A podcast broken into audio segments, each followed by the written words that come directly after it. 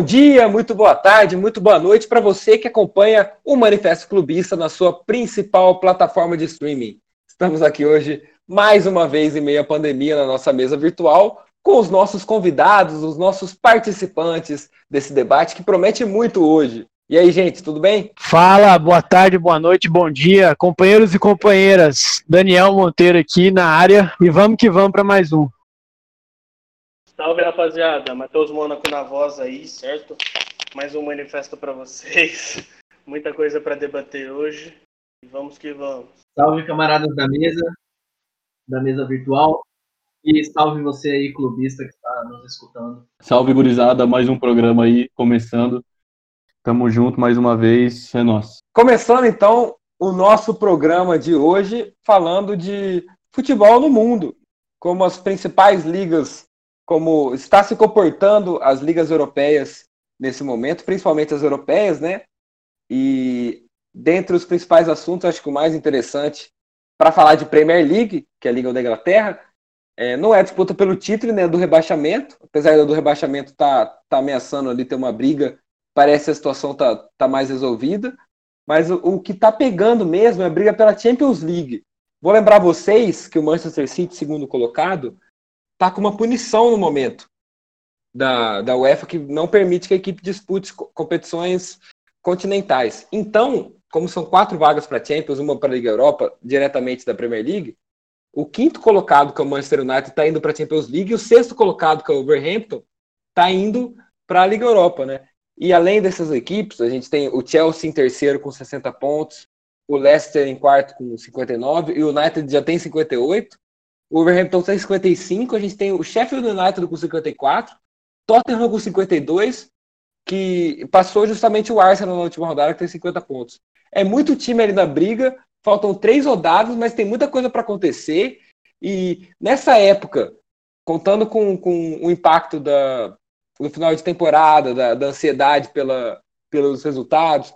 Você acha que as equipes que têm que estão ainda em disputa pela é, que estão em disputa ainda em competições continentais, como é o caso do, do Manchester United, tem uma vantagem? Ou você acha que as equipes que não estão nessa disputa, que não têm essa pressão, estão melhores, como o Arsenal, o Tottenham, que tem camisa, e o Overhampton o Sheffield, que estão ali mais alheios, que tem mais estão é, mais de zebra ali, mas estão com um futebol muito bonito. Inclusive o Sheffield venceu o Chelsea. E aí, Pedro Du? O que, que você acha disso aí? Cara, eu acho que as surpresas aí, né, do Wolverhampton, Sheffield, estão indo bem. Hoje o Leicester, mano, tropeçou, perdeu pro Bournemouth, né? Perdeu que tá na zona de rebaixamento, mano. E poderia ter ficado mais suave lá, com 62 pontos. Mas não, perdeu e agora tá, vai passar por esse perrengue contra esses times mais embaixo. Então eu acho que a pressão tá mais nesses times de cima aí mesmo. Leicester e United. E os times que vêm de baixo, como Tottenham, o Sheffield e o Wolverhampton, apesar do, como você falou, o Tottenham ter mais camisa, eu acho que eles vêm com uma pressão um pouco mais baixa, porque como não tá né, na, na classificação, vai ser lucro para eles ali chegar. Então quem tá ali em cima, se perder, vai ser, vai ser foda. E o City, Murilo, você falou, você falou rapidinho, perdão, mano. Só para falar que vai ter o julgamento, acho que amanhã, se eu não me engano. Pra... Amanhã, segunda-feira. É, amanhã, segunda-feira, vai ter o julgamento para ver se a punição segue, se diminui ou se cancelam essa punição. É, quem tá ouvindo já vai saber, né, o julgamento. Já. Só uma coisinha. É, sobre essas situações né, do, do Wolverhampton, do Sheffield, é muito interessante ver na Premier League quando isso acontece de alguns times assim mais mais locais, né, de, de algumas cidadezinhas, é, quando eles começam a, a jogar melhor, a alavancar um pouco né, na, na tabela. É, a gente vê como isso tem força quando isso acontece ou quando alguma coisa muito ruim acontece com esse time, tipo rebaixamento, uma má fase assim que não acaba. É, só assistir o, o documentário do Sunderland né, na Netflix, uma indicação aí para quem está ouvindo que só para vocês terem ideia, que ainda não viu, começa com, com uma missa, né? Lá no, na, na cidade deles, lá no local, e o padre falando, o padre falando que Deus abençoe o Sunderland Futebol Clube, tá ligado? Então, na Inglaterra, assim, numa cidades pequenas, isso, é, isso afeta demais, assim, no, até na economia da cidade, né? É impressionante mesmo. Inglaterra, é um, talvez atrás do Brasil, seja o país que, que tenha mais fanáticos por futebol, um lugar que realmente se respira muito futebol. E, e inclusive, eu acho que eu queria até puxar o próximo assunto voltado para isso, né? Daniel Monteiro, o Arsenal perdeu para o Tottenham, um confronto, um clássico de Londres, né? O Arsenal agora é o nono colocado, ele vinha embalado, vinha num bom momento, um time que é, é o, talvez um dos maiores da Inglaterra, mas hoje vive, um momento de se apequenar, cara. É uma coisa assim que é difícil a gente ver no futebol europeu nos últimos anos, mas é uma coisa que está acontecendo com o Arsenal. Acho que o Arsenal é a principal vítima disso. Time que não, não venceu o campeonato, é, não venceu a Champions League, não tem a expressividade a nível continental, mas a Inglaterra sempre foi um dos absolutos, um dos maiores campeões. Você acha que é possível um time se apequenar a essa altura de, do profissionalismo do futebol? Ou você acha que é uma fase passageira que, enfim, qualquer time pode passar e pode se resolver nesse meio tempo e, e voltar para a glória? Ah, acho que tudo é possível, porque você tem exemplos, se eu não me engano, o Parma, né, na Itália, acho que foi o Parma, caiu para a terceira divisão, uh, ou quase foi a extinção do clube, e, e sim, é possível, é possível. E o Arsenal, ele, como você disse, ele não é só grande na Inglaterra. Eu ainda considero o Arsenal como um grande europeu, principalmente na década de 70, 80. E é engraçado que o Arsenal parece que ele não consegue se resolver porque não foi falta de contratar bons jogadores que passaram, ele tem bons jogadores, o Aubameyang está no Arsenal, o, a, aquele, é, aquela leva de contratação que eles fizeram do Borussia, que foi, foi quase um pacote, é Mkhitaryan, Aubameyang, são bons jogadores, mas que não vingaram. O Arsene Wenger também, ele ele era um bom técnico, tudo bem que ele saiu desgastado e a saída dele do Arsenal foi muito controversa. Foi, hora a torcida queria que ele ficasse, hora a torcida pedia pelo amor de Deus para ele sair. E foi um, um técnico de glória para o Arsenal. O grande Arsenal do Henry tem a cara do Wenger também. E, e um time que pesou pelo toque de bola.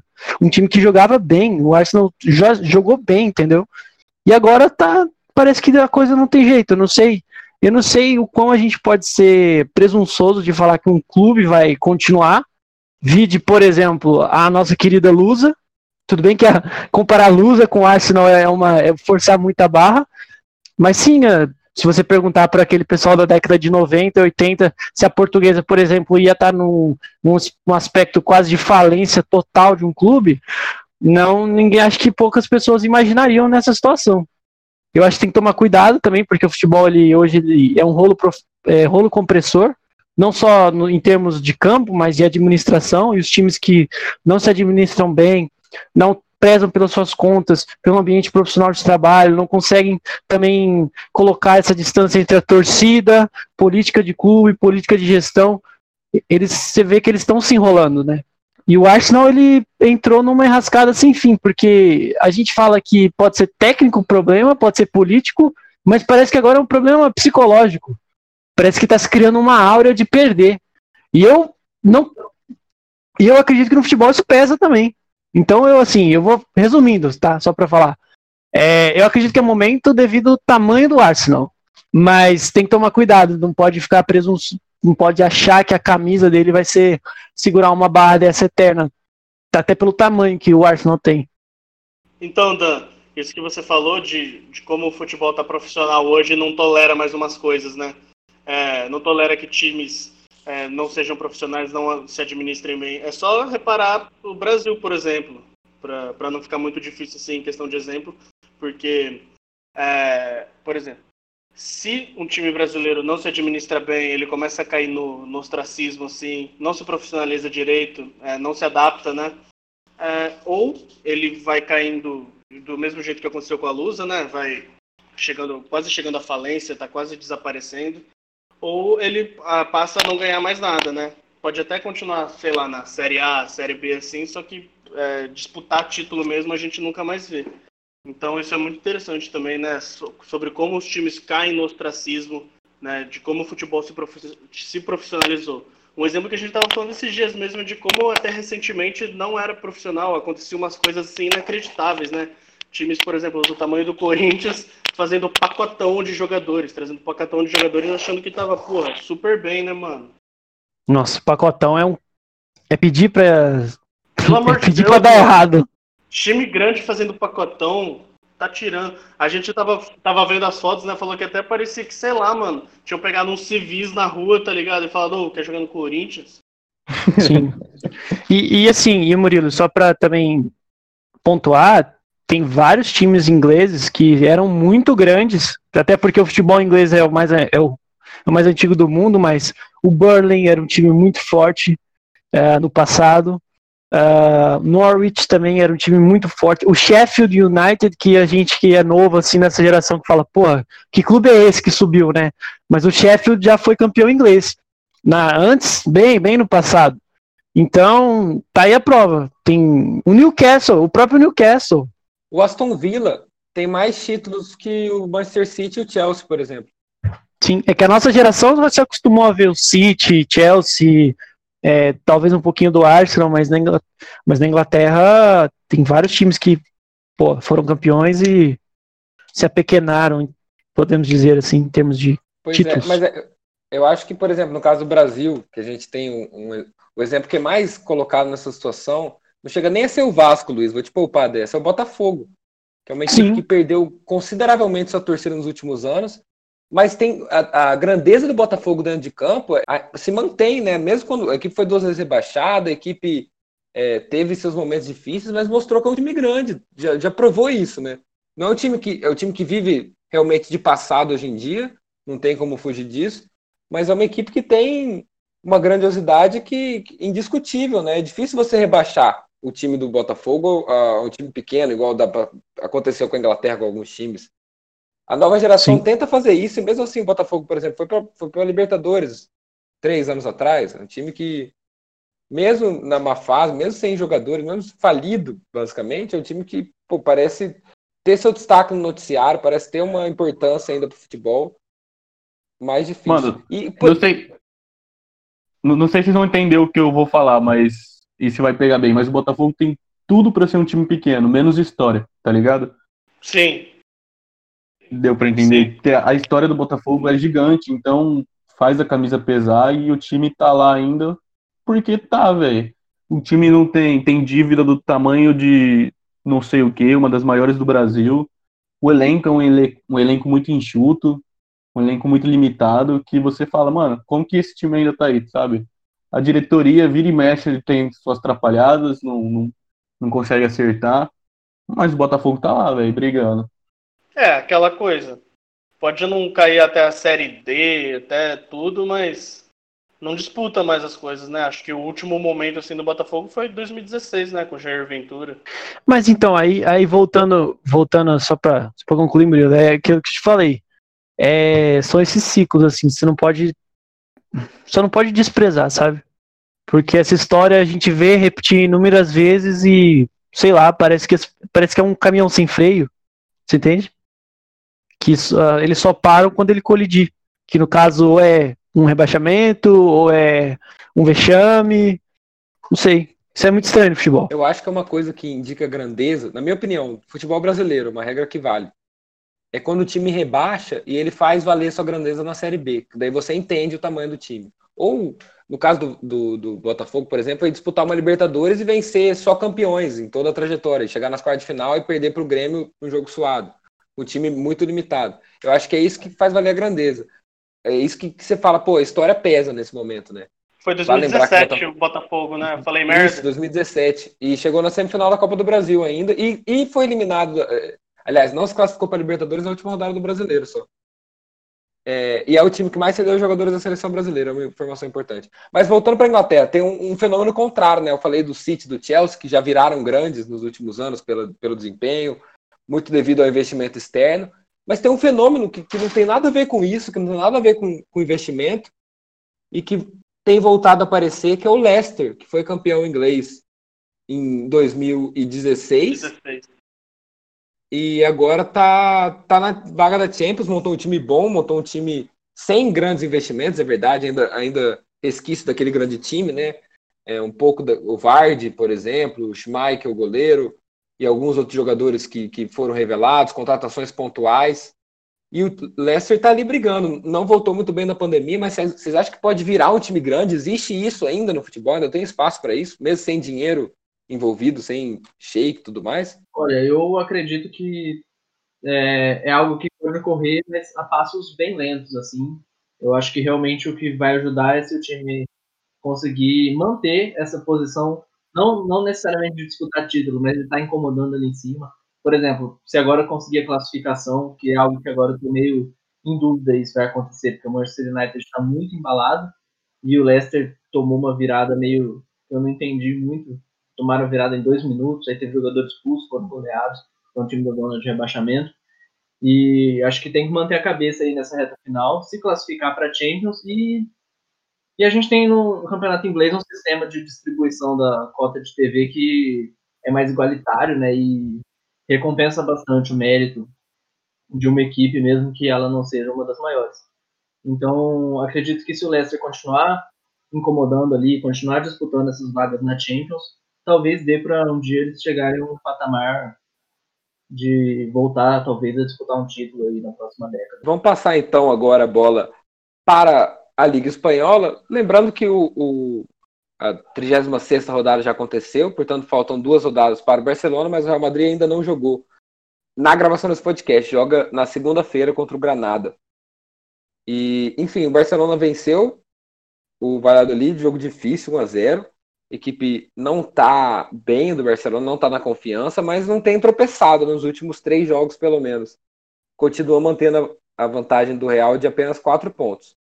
Vale lembrar que ainda falta, então, se o Real vencer, que deve acontecer, deve abrir quatro pontos novamente, né? E dois jogos em disputa. Nesses dois jogos, o Real precisa de dois empates para ser campeão. Ainda tem campeonato espanhol ou o Real Madrid vai, é, já é o campeão, já pode comemorar esse título? Então, eu vou falar basicamente a mesma coisa que eu falei há um, alguns podcasts atrás. Só que ao contrário, né? Na época o Barcelona estava em primeiro, à frente do Real, e eu falei, pô, o Barcelona só só perde o título se ele tropeçar nessas próximas rodadas aí. E foi o que aconteceu, tropeçou, o Real passou e agora tá na frente. Eu acho que a tendência é continuar, ele só vai perder se tropeçar mesmo, mas eu acho difícil o Real tropeçar, porque tá jogando bem também, né? Do quem não tá convencendo muito é o Barça, como você falou. Mas o Real tá bem, tá jogando bem, o ataque tá indo bem, os brasileiros estão indo bem. Tá, tá legal de ver, então eu acho que vai ser um pouco mais complicado aí tirar esse título do, do Real, sim. Já vamos passar então a bola para falar um pouco, bem, mas bem pouquinho do futebol italiano, que teve um jogo, cara, que assim, eu fiquei impressionado, não consegui assistir, infelizmente, mas foi Juventus e Atalanta, as duas equipes que ainda poderiam ser campeões, porque convenhamos, a Lazio voltou muito mal da parada, a Inter de Milão não engrenou também, que eram as equipes que antes estavam disputando com a Juventus o título. A Juventus agora indicou que vai ser campeã depois desse empate em 2 a 2 mas tinha essa esperança, assim, o pessoal. Tá, é muito legal torcer para o Atalanta, ainda mais vindo da Itália, que é um país que, que é conhecido por times de retranca, times mais defensivos. A Atalanta é um time muito ofensivo, um time que faz muito gol. Já são 87 em 32 jogos no Campeonato Italiano. E eu quero ouvir de vocês, quero saber se vocês acham que a Atalanta, que pega o PSG na Champions League, vai dar trabalho, se vocês acham que a Atalanta ela é só um, fenômeno passageiro, essa empolgação vai passar com o final do campeonato italiano, nas próximas temporadas não, não vai ser duradouro. Como vocês veem essa Atalanta que é verdadeiramente um fenômeno? É, o caso da Atalanta é aquilo que a gente estava comentando antes de começar o programa. A gente estava numa resenha boa aqui, falando da história da, do futebol italiano. E eu acho que cada vez que. Acho não, né? Eu, na verdade, tem que afirmar que cada vez que você surge um time do futebol italiano que tem um volume de jogo, que apresenta um estilo de jogo, um posse de bola, é, valoriza a movimentação, que no caso é o caso da Atalanta, é muito interessante e, e bom saudável para o futebol italiano. Porque além de conseguir bater os grandes, que no caso é a Juve, tem. Tá, você coloca Milan e, e a Inter, Napoli brigando também, e às vezes a Roma com os lapsos, é que você traz uma perspectiva nova e um respiro para um futebol que está carente de, de depender de estrelas, que é o caso da Juve, que é uma seleção mundial, e, e, e um time que, por uma filosofia, está chegando onde está chegando, que é o caso da Atalanta, que é uma filosofia que não estava presente na Itália. Que porque todos, como eu estava falando com o Murilo, historicamente, depois de 70, que aquele sarrafo que a Itália levou do Brasil, Uh, criou-se uma filosofia de defesa, um futebol mais rústico, mais estruturado, mais forte. A Itália começou a lançar grandes zagueiros para o mundo. O último conquista mundial do futebol italiano veio na marca daquela defesa de 2006, que se eu não me engano era Canavaro, que foi inclusive campeão, campeão não, desculpa, melhor jogador do, na época né, do mundo. Fábio, Fábio Grosso. E aí, Grosso cara, e, exato. E, e, e, sim, quando a Atalanta vem, ela, ela pode trazer até um respiro para o futebol italiano que está precisando, né? Porque a Itália vem colhendo vexames, a seleção italiana vive de alguns brios, alguns bons jogos, mas nada mais que isso. A Itália, acho que ela vive hoje um limbo, assim, ela não, você não consegue falar o que é o futebol italiano, né? O que é o, de fato o futebol italiano, porque como eu disse, é, tem time de superestrelas e times que também não não surpreendem muito, não trazem algo novo. E a Atalanta tá aí para isso, tomara que ela dê certo. Eu acho muito massa, muito foda. E vamos ficar de olho na Atalanta, né? Então, Murilo, aí inclusive alguns vários brasileiros assim, né, muito fãs do Neymar, fãs do PSG e tudo, ficaram um pouco ouriçados, né, com com o sorteio, porque o PSG caiu do lado da chave, que não tem campeão de Champions, né? Só de, de, finalista, assim, só tem o Atlético de Madrid, que já chegou em final, o Leipzig nunca chegou, o Atalanta nunca chegou e o próprio PSG nunca chegou. Então, assim, na, na cabeça de muitos, assim, fãs do Neymar e tudo, que querem que o PSG avance, o, o PSG vai, vai, acabaria tendo um caminho mais fácil, né, pro título. Só que eu acho que, porra, assim, ali dos times que, que poderiam dar mais problema, assim, que nunca foram campeões, acho que eles pegaram pior, mano, que a Atalanta, que tá totalmente numa, numa campanha ascendente, né, eu acho que não vai ser fácil, não. Acho que é bem capaz, inclusive, a Atalanta chegar na final, né? E tem outra coisa. Você falou que não tem título desse lado da chave. O outro lado da chave tem muito título, né? É, 20, o sorteio 20... da Champions que aconteceu essa semana. Quantos títulos, mano? Puta, é uns 22, mano. E Cara, isso que eu ia falar. Porque eu ia comentar. Agora, vocês, vocês podem até, até me corrigir, mas a, a chave é bem é repleta de, de, de, campeões, é, de times assim muito tradicionais, mas a maioria não, não vivendo exatamente um bom momento. E os que estão vivendo, como o caso do Real Madrid, praticamente eliminados. 26. Então, 26 títulos. Então, vou só confirmar aqui. É, o vencedor de Manchester City e Real Madrid enfrenta o vencedor de Juventus e Lyon. E o vencedor de Barcelona e Napoli enfrenta o vencedor de Bayern de Munique e Chelsea. Lembrando que o Bayern venceu o Chelsea por 3 a 0 na, na Inglaterra, né? O Napoli e o Barcelona empataram na Itália, o Lyon venceu a Juventus em casa e o Real Madrid, como já comentado, perdeu para o City em casa. Então, não tem nada definido, né? É, desse lado da chave, do outro lado já tá, as quartas já estão definidas, nesse ainda não estão. E tudo pode acontecer, cara. São, são oito equipes que ou, ou são muito favoritas, ou são muito fortes, ou podem surpreender. Como o caso do, do Lyon, que venceu a Juventus, né? O Napoli, que segurou o Barcelona. Eu também acho que, que pode acontecer muita coisa nessa Champions. Parando para analisar, não, não tem nada definido, ainda mais com jogos únicos sem mano de campo. É, realmente ficou bem interessante aí, porque também os times não voltaram da pandemia, não to, nem todos voltaram da pandemia na mesma fase que estavam antes, uns voltaram melhor, outros, outros nem tanto.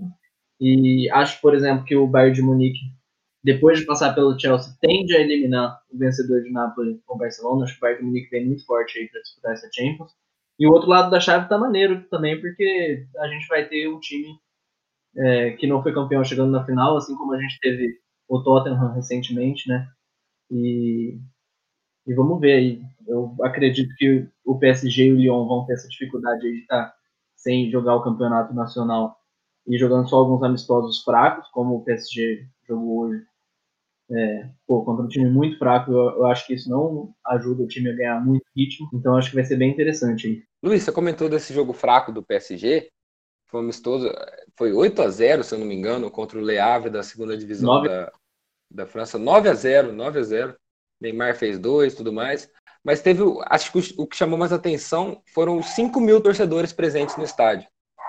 A França, apesar de ter encerrado mais cedo o campeonato francês, que, que foi uma decisão realmente precipitada, já que a situação se controlou mais na Europa e as outras ligas voltaram em relação à pandemia do coronavírus, mas eles permitiram público. É meio contraditório isso, né? E 5 mil pessoas, né? não, é, não é um valor ínfimo, é bastante gente no estádio relativamente pequeno, né? De 25 mil pessoas. Eu achei, assim, o que mais me chamou a atenção não foi nem o golaço do Neymar, nem a atuação do PSG, mas sim esse, esse público num país que encerrou mais cedo a sua liga.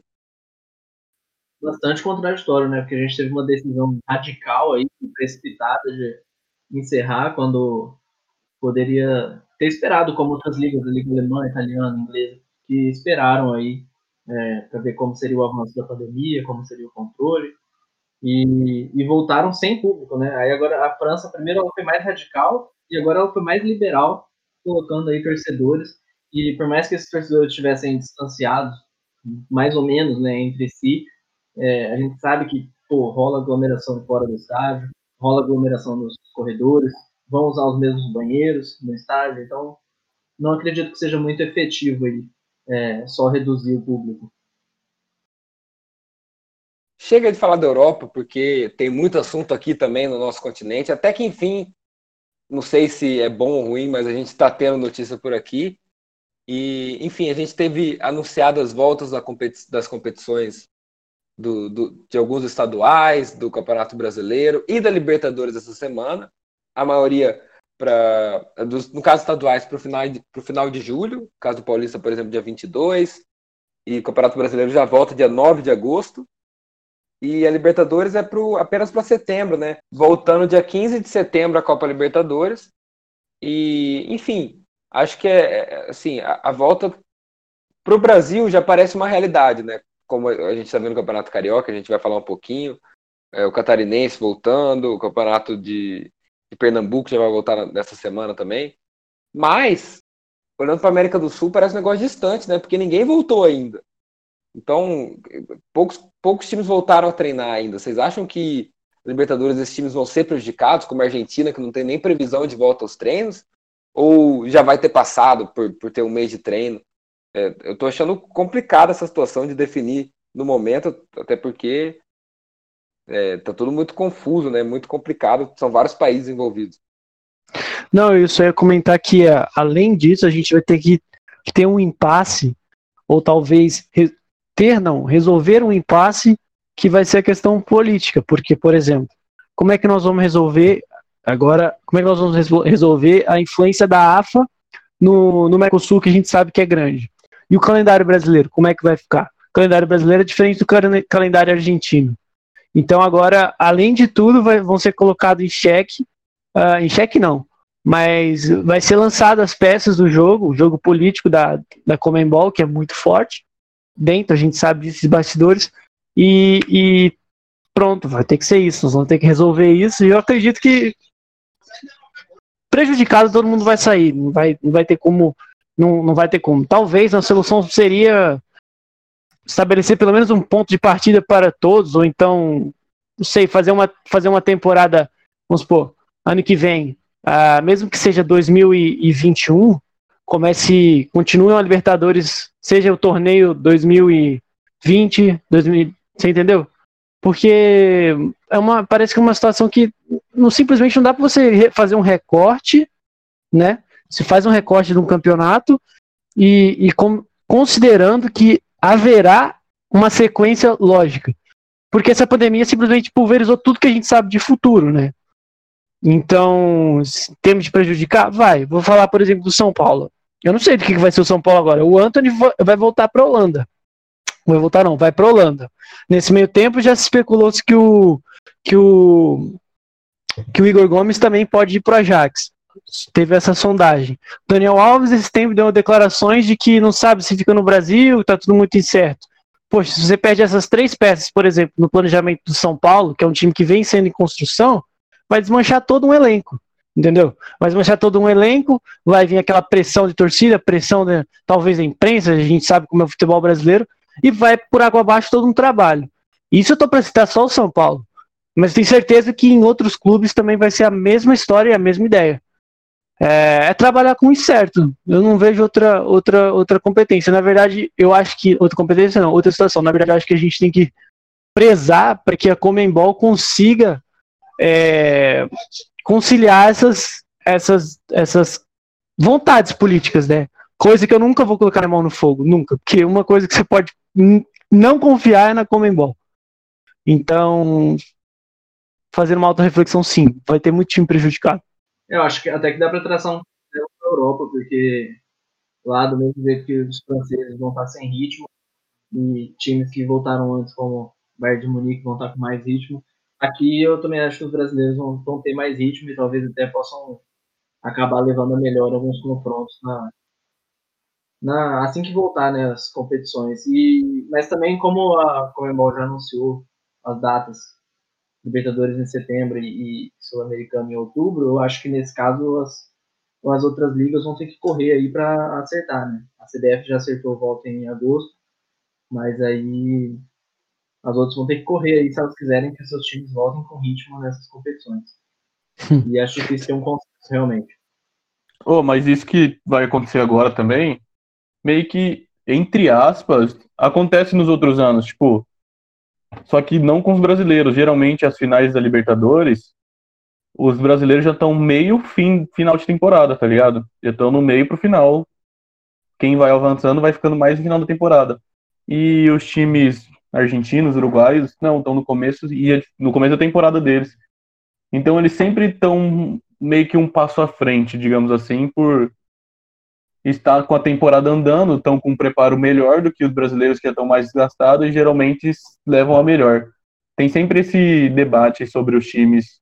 O calendário daqui já é meio bagunçado, né? Se for parar para pensar, já tem uma discrepância um pouco, um pouco grande ano a ano, né? Acho que é, isso, na verdade, no final dos contos, acaba sendo mais um reflexo né, do, do que é o futebol sul-americano, de como a Comembol toma as decisões, como as federações daqui não sabem dialogar entre si, por mais que muitas vezes tenham um discurso de união, tenham, uma, uh, tenham um interesse em transformar numa liga mais competitiva, mas aí parece que, que os clubes ficam prejudicados, né? As federações parecem que, que, não tomam decisões pensando exatamente neles, apesar de que no final das contas eles conseguiram jogar a Libertadores para assim como as competições nacionais, jogar para terminar no final do ano que vem, para é, conseguir, aliás, voltar só em setembro, né? Já acho que já pode ser considerado um ganho para essas equipes argentinas, porque pô, teve, a gente viu que aqui no Brasil não é assim que funciona a coisa, né? Inclusive o Campeonato Carioca, que está em sua final, ele teve uma volta meio conturbada, meio meio balançada, principalmente por Fluminense e Botafogo, que eram contra o retorno, não estavam nem treinando. No final voltaram com poucos dias de treino a jogar e o Fluminense está aí, está na decisão, após vencer o Flamengo na final da Taça Rio nos pênaltis, com transmissão da Flu TV. Teve novamente comando de campo a transmissão na Flu TV, mas dessa vez perdeu para o Flamengo. Num jogo diferente, né? Não sei se vocês assistiram, mas no, no jogo da quarta-feira, no jogo da final da Taça Rio, o Fluminense jogou pior, mas conseguiu levar os jogos para os pênaltis. Nesse jogo, eu tive a impressão que o Fluminense jogou melhor no segundo tempo, né? Vocês concordam com isso? Vocês acham que o Fluminense jogou bem mesmo? E como vocês veem o jogo da, da quarta-feira, de novo, a grande final dessa vez do Campeonato Carioca, do dia 15, se vocês acham que a transmissão da SBT, como é que vai ser, é, todas essas questões de bastidores e, e, do campo também, se o Fluminense tem alguma chance de, de reverter essa situação. Murilo, é difícil falar que jogou bem, assim, pra caralho, né? Porque a discrepância é muito grande, né, mano? No elenco e tal, nos investimentos. Mas eu, por exemplo, eu discordo do Jorge Jesus, né? Que depois do jogo, da derrota e tudo, ele deu uma entrevista falando que o Fluminense não jogou para ganhar, né? Que o Fluminense só jogou por uma bola, é, só jogou para não perder. E, enfim, e o Fluminense mostrou muita vontade quarta-feira, né? Inclusive hoje no, no, no, na vitória do Flamengo, achei que mostrou muita vontade também, apesar da, de algumas limitações, né? Por exemplo, do, do suposto lateral esquerdo Egídio, né? Mas enfim, acho que o, o, o Fluminense tem, tá, tá, tá, fazendo, tá fazendo bonito, pelo menos nessas finais. Inclusive quarta-feira eu achei muito massa o jogo. É, se coloca a conta no, num erro individual ali, né? O juiz devia ter matado aquele contra-ataque. E aí foi o gol do Flamengo num lapso que teve. Porque eu vi o segundo tempo com, com o Fluminense amassando ali o Flamengo. Várias infiltrações, principalmente nas laterais, muita triangulação ali e quase que virou. O gol, inclusive o gol do Flamengo saiu no momento em que tava, tinha tudo para o Fluminense meter a bola lá dentro. Mas o futebol, futebol com suas com as suas particularidades fez com que o Flamengo fizesse o gol. Para infelicidade da maioria do Brasil, Flamengo campeão e aguenta mais uma vez. Mas um dos assuntos mais polêmicos do jogo em si foi uma expulsão do Gabigol. Acho que isso é, isso é mais discussão de pós-jogo, né? Mas, cara, vou falar para vocês. Eu, eu tô curioso para saber o que vai acontecer com a arbitragem no nosso país e principalmente da a, a condução do, do, dos jogadores em relação ao processo do VAR, porque eu ainda não vi uma mudança drástica. E, e no caso do jogo, que no domingo o, o Gabigol ele, ele é expulso pelo segundo amarelo meio controverso, que ele estava sendo estava saindo do campo para ser substituído, teve uma confusão ali no, no, time do Flamengo de quem ia sair, no final o Gabigol estava saindo, ele acaba sendo expulso. Primeiro, vocês acham que essa expulsão, ela muda o... É, ela é normal, assim, uma expulsão que, que, que vocês já viram acontecer? Vocês acham que, que é justificável? E outra, vocês acham que o árbitro ele tentou assim mostrar uma autoridade que não precisava ali? Foi alguma coisa desse tipo? Ou é mais uma ação natural do árbitro por ser um, um lance normal? Mano, eu só quero falar que Wagner do Nascimento Magalhães, que foi o árbitro do jogo, é um árbitro completamente perdido. Nunca vi um jogo, um jogo que ele apitou que foi bem, que ele nunca teve problema, porque não é um cara que eu gosto de ver na arbitragem. E acho que isso foi mais um lance de, de confusão que ele poderia ter evitado. Porém, os jogadores do Flamengo poderiam ter evitado também. Isso porque o Rodrigo Caio não quis sair né, do campo, porque a substituição ia ser ele, acho que se não me engano, Del Pereira ia entrar, ia sair o Rodrigo Caio, o Rodrigo Caio disse que não queria sair, e aí começou esse desentendimento com os jogadores e o Jorge Jesus. Então aí ele optou pela saída do Gabigol, que estava saindo devagar e acabou sendo expulso. Eu acho que Jorge Jesus tentou fazer essa substituição para ganhar tempo e acabou ganhando uma expulsão do seu centroavante titular. Que já, já era o quê? 46 minutos do segundo tempo? Ele foi querer fazer a substituição e acabou complicando. E vai perder que... o. Oh, foi mal, mano, pode falar. Eu acho que a expulsão foi equivocada, né? Mas só que, porra, eu, é, parece que foi um conjunto, né, na cabeça do árbitro. Parece, mano, eu tenho certeza que o árbitro foi ficando, foi ficando puto, assim, né, com o Jorge Jesus, com as substituições, os jogadores gastando tempo.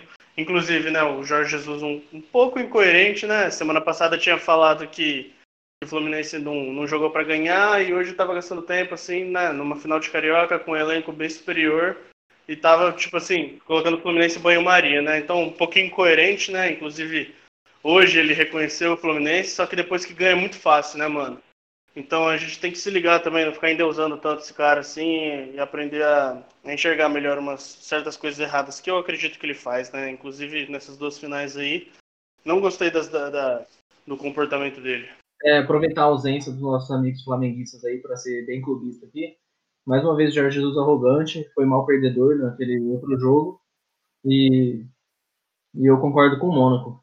Porque depois que ganha, ah, dá aquela amenizada né, nos ânimos. Mas quando ele perde, ele é um mal perdedor e. Ô, Mônaco, eu tô vendo aqui, se eu não me engano, ele foi o árbitro da final do Cru... Corinthians e Cruzeiro na Copa do Brasil. Puta, ele é o cara do, ele é o cara do. do que, que fez o, o, Fred. Ele expulsou o Fred e o Fred fala: o Carioca tem que acabar. Ele é o cara que. Mano, ele é um cara que tá sempre Carioca envolvido tem que acabar. Mas ele parece o Gil da Esfirra, já viram? O meme, igualzinho. Ele é um cara que ele é muito perdido, velho. Parece que ele chama problema, né, do, na real. Sim, mano, ele é um cara muito perdido. Eu já, alguns jogos do Palmeiras, eu sempre ficava puto com ele, e eu nunca sabia o nome dele, eu sempre achei ele parecido com o cara, o Gil da Esfirra, não sei se estão ligados. É, o Gil, da Esfirra, é? igualzinho, velho. Eu falei isso aqui, igualzinho o Gil da Esfirra. É Vamos fazer uma montagem disso, inclusive. ele é muito parecido com o Gil da Esfirra, mano. E, mano, ele é igualzinho, é igualzinho perdido em campo. É o Gil da esquina ficando puto com o bonequinho do programa lá. Eu não lembro o nome de nenhum desses.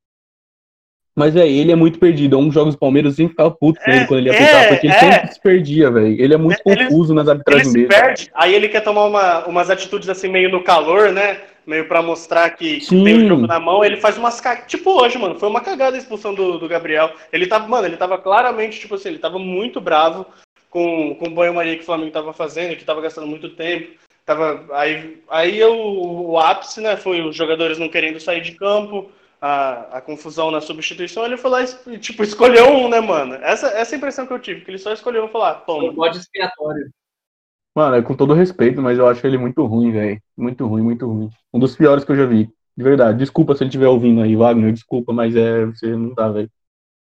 Ô, tem uns árbitros que não dá, não. Ele, o, o, o, o Weber Carequinha também não dá. Nossa, Barão, o Cara, Weber. o Barão, problema do. Weber é que você vê jogo de 2004, ele tá apitando ainda. Eu nunca vi um árbitro apitar por tanto tempo, cara. Mano, o Weber é ele já velho, não hein, velho. tem físico mais pra aguentar, pra ver lance de longe, assim, pô. Eu É acho que Ele é, chegou- chato, ele é chato pra caralho não chegou também. nenhuma cheio. proposta pra ser comentarista de TV, então ele continua apitando.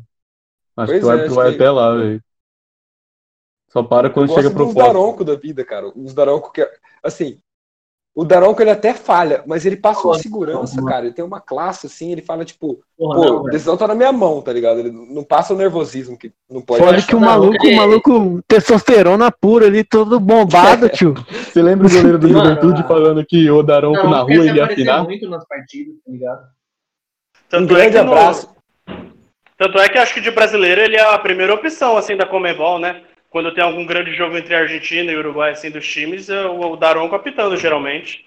Sim. Queria mandar um abraço aqui pro nosso amigo Sosa Daronco, que tá sempre ouvindo o nosso podcast. Obrigadão pela, pela moral. Vocês vão ver, tem novidade com o Sosa Daronco aí. Eu vou mandar depois. Já aproveitar esse gancho do- dos árbitros, sabe um árbitro que eu tenho uma raiva do caralho? É aquele Ricardo Marques, velho. Vocês estão ligados? Um magrinho alto, Puta! cabelo raspado. Acho que eu sei. Acho que eu sei. Mano, eu não gosto É o- nem um pouco dele, velho. É o Gil da É um Esquina tem- e o Ricardo Marques, velho. É o que tem, é é um que tem uma cena dele correndo de costas assim. É, é. Uma que ele brigou no aeroporto, você lembra? Que os torcedores foram xingar ele no aeroporto e ele foi pra cima também, começou a bater boca, velho. Eu acho que é um que faz um teatro. Puta, não sei. É, ele, ele faz, um teatro, é, ele é, faz é, um é, é, teatro é pra dar cartão. Faz, faz, faz. é Ah, eu sei quem é já, porra. Muito engraçado esse cara dando cartão. Puta que pariu. Ele vai falar, ele faz uns gestos, velho. Ele faz umas caras e bocas, tá ligado? Quando ele vai falar com o jogador, velho. Pedir pra baixar a bola, ou falar que segue o jogo. É muito engraçado o jeito que é, mas dá raiva, velho. Não dá. Todo respeito a ele, se ele estiver ouvindo também. O que eu mais odeio aí é o Marcelo de Lima Henrique, que. Porra, tá- o cara é flamenguista, tá ligado? Tipo, eu odeio ele desde a época da comunidade do Vasco no Orkut. Em 2008, 2009, assim. Já odiava muito ele, o cara, porra, sempre apitava clássico, sempre era uma merda, sempre ficava puto com ele. E ele ainda foi o cara da, daquela final do Carioca de 2014, né? Que É o que vazou uma foto com a roubadíssimo. camisa do Flamengo, Aquela né? foi, tipo, roubadíssimo. É, só que essa O do foto gol- da camisa do O Flamengo do gol já paulista. existia muito tempo. É, do gol paulista. Essa foto do, do, dele com a camisa do Flamengo é, é bem antiga, tá ligado? Tipo, já existia. Na época da comunidade do Vasco, eu já odiava muito ele. E em 2014, porra, esse ódio só cresceu e, e aí depois ele se mandou pra Federação Pernambucana, tá ligado? Puta, se for falar de árbitro que eu não gosto, vou até tocar num, num lugar sensível um pouco do Murilo agora, eu tenho certeza. E de Não, não- Você não vai falar esse ouvindo. nome no programa. Eu vou te mutar aqui. já sei quem é, já. Você será argentino, Ele não? mesmo. Ele mesmo, o próprio. Rapaz, ou o que eu sinto por esse cara não tá escrito, velho. E me faz mal, mano. Me- Me faz mal, eu não queria odiar ele. Mas já faz sete anos que eu nutro um, um certo ódio por ele e me desgasta. Eu acho que, eu, eh, inclusive, fez mal pra minha pele durante os anos o que o, o fez com o Corinthians, certo? E, porra. Ah, Mano, eu não, não tenho nem palavras pra falar o que, que, que, que esse cara fez com a gente, né? Todo mundo já deve saber. O maior roubo que eu já vi na história do futebol e os caras ficam falando que o Corinthians é beneficiado. Mano, fala- um- Mas o Corinthians é beneficiado, caralho. Um do. É ó, eu ia falar isso. mas, mas prejudicado igual esse jogo é difícil, né? Não, esse Nossa jogo foi uma delícia. Cara, árbitro, árbitro dá. existe. Isso pesa. Mas igual, assim, quando um árbitro parece que está conspirando contra, principalmente quando existe uma força maior, eu entendo muito a reclamação dos times pequenos quando jogam contra Corinthians e Flamengo. E, enfim. é, Até contra o Palmeiras no Allianz. Até contra o Palmeiras Não, no Allianz. Todo time É, grande, cara. Todo, todo time grande faz exercer Atlético Mineiro e Cruzeiro, Inter e Grêmio no Sul. Cara, o que aconteceu entre Corinthians e Boca Juniors, que teoricamente são equipes é, deveriam ser niveladas, né, em níveis nacionais diferentes, assim, não, não- não vejo uma discrepância tão grande, mas institucionalmente para Comembol parecia que existia, porque aquilo lá, cara, parece que é armado mesmo. Aquilo É, lá dá a Murilo. entender que é armado. É. Dizem muito que foi uma retaliação pelo que o pelo caso do Kevin Espada, né, na fase de grupos. Ô, mas pegando o Pois gancho é. de vocês, falando do jogo contra o Boca, o Palmeiras em 2001, não sei se vocês conhecem da história, o- um juiz chamado Ubaldo Aquino. Ah, Foi sei. um, foi um jogo muito marcado pelos erros a, pelos erros a favor do Boca. Os Palmeiras E- odeiam esse cara. Sim, ele ficou com o apelido de Roubaldo Aquino, velho. Porque, mano, foram erros absurdos. Era o Palmeiras, se eu não me engano, era o primeiro jogo da semifinal que ele apitou. E terminou, se eu não me engano, 2 a 2 e o Palmeiras foi pros pênaltis e acabou sendo eliminado. Foi um negócio assim, mas que o Palmeiras era pra ter saído de lá com a vitória, velho. Porque foi um, um erro atrás de erro, erro atrás de erro e erro crucial que fizeram com que o Boca empatasse com o Palmeiras naquele jogo e eh, levasse para os pênaltis e no- nos pênaltis eles ganharam e acabaram indo para a final de 2001 naquele ano. Mas foi tipo um dos jogos que se você falar com uns caras mais porque a gente nessa época a gente não acompanhava jogo, né, 2001. O pessoal que acompanhava jogo vai falar e lembrar do jogo, vai falar que foi um dos jogos que mais teve erros que uma que ficou marcado, que tipo, ficou na cara que foi roubado mesmo, que não tem explicação, mano. E Boca Juniors na Libertadores é isso mesmo. Não tenho nem o que falar, porque às vezes é descarado.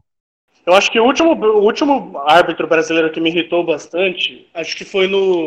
Puta, na Libertadores 2015, mano, no, no jogo do Morumbi, Corinthians e São Paulo, que o Sheik e o Mendonça foram expulsos. Ah, mas aquela do Shake foi foda. Ah, para, mano. Não, aquela do Shake foi. Não sei, foi o Shake do, Shake ou do Mendonça. O Shake deu, deu por trás de alguém. O Mendonça Tipo- nem encostou no cara, ele deu um. soco Mano, no ar, eu lembro mano, que eu foi lembro que o. Shake, eu lembro que o Shake foi expulso porque tinha tinha um, tinha um cartão amarelo, foi uma coisa assim, aí depois É, ele fez o uma Sheik- falta pra. O Sheik O tomou Sheik um foi. totozinho. O Sheik tomou um totozinho na coxa, aí o cara Foi. passou, assim, esqueci quem era. Aí, Aí o Sheik foi lá e deu, é, deu um pedal assim no, no pé do cara, tá ligado? Aí o cara caiu, Foi, foi. o Sheik foi lá foi Eu lembro umas Comprou a, paradas assim. pilha, comprou a pilha dos caras. É, mano. isso foi infantil. Tá, tá errado, Foi foi tipo- infantil. Cabaçou os dois. Foi igual, o- foi igual o, o Maicon lá contra o Atlético. Contra o, Atlético Medellín na, Nacional. na- Nacional, Medellín, foi, foi a mesma coisa. O cara do Medellín pilhou ele, falou um monte, ele foi meteu. Tinha que meter mão em porra de jogador nenhum, foi expulso. Tipo, foi uma expulsão forçada, eu achei pra caralho, não era pra tanto, mas. Pô, o Não, cara fez aquilo, cara, o cara não tinha que fazer isso, tá ligado? Não tinha, velho. Não tinha que dar margem. Então, gente, esse foi o Manifesto Clubista. Legal demais estar com vocês. Mais uma vez nessa pandemia, né? Enfrentando da maneira que a gente encontra para passar o tempo, para se divertir também, para estar entre amigos. Então, é legal demais estar aqui com vocês. E muito obrigado. Sigam a gente nas nossas redes sociais. Sigam a gente nas nossas redes sociais, tanto no Twitter como no Instagram e na plataforma de streaming que você estiver ouvindo. Muito obrigado e valeu, gente, pela participação. Salve, rapaziada. Valeu aí. Boa noite. Não deixar de lembrar e mencionar que estamos vivendo pandemia. Fique em casa, cuide de seus familiares. Pandemia e pandemônio, né? E fora Bolsonaro, se foda aí, Minions. E é isso aí. É isso, rapaziada. Mais um manifesto aí pra conta já.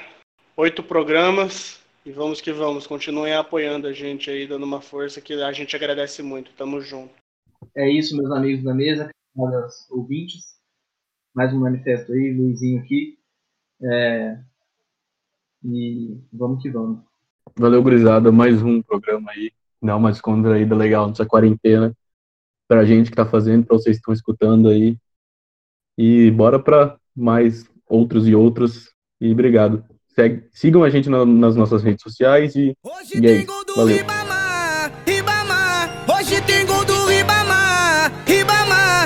Hoje tem gol do Ribamar, Ribamar. Hoje tem gol do Ribamar, Ribamar. O Vasco cresceu e o moleque joga diferente. Hoje a pegada é só tiro pro gol.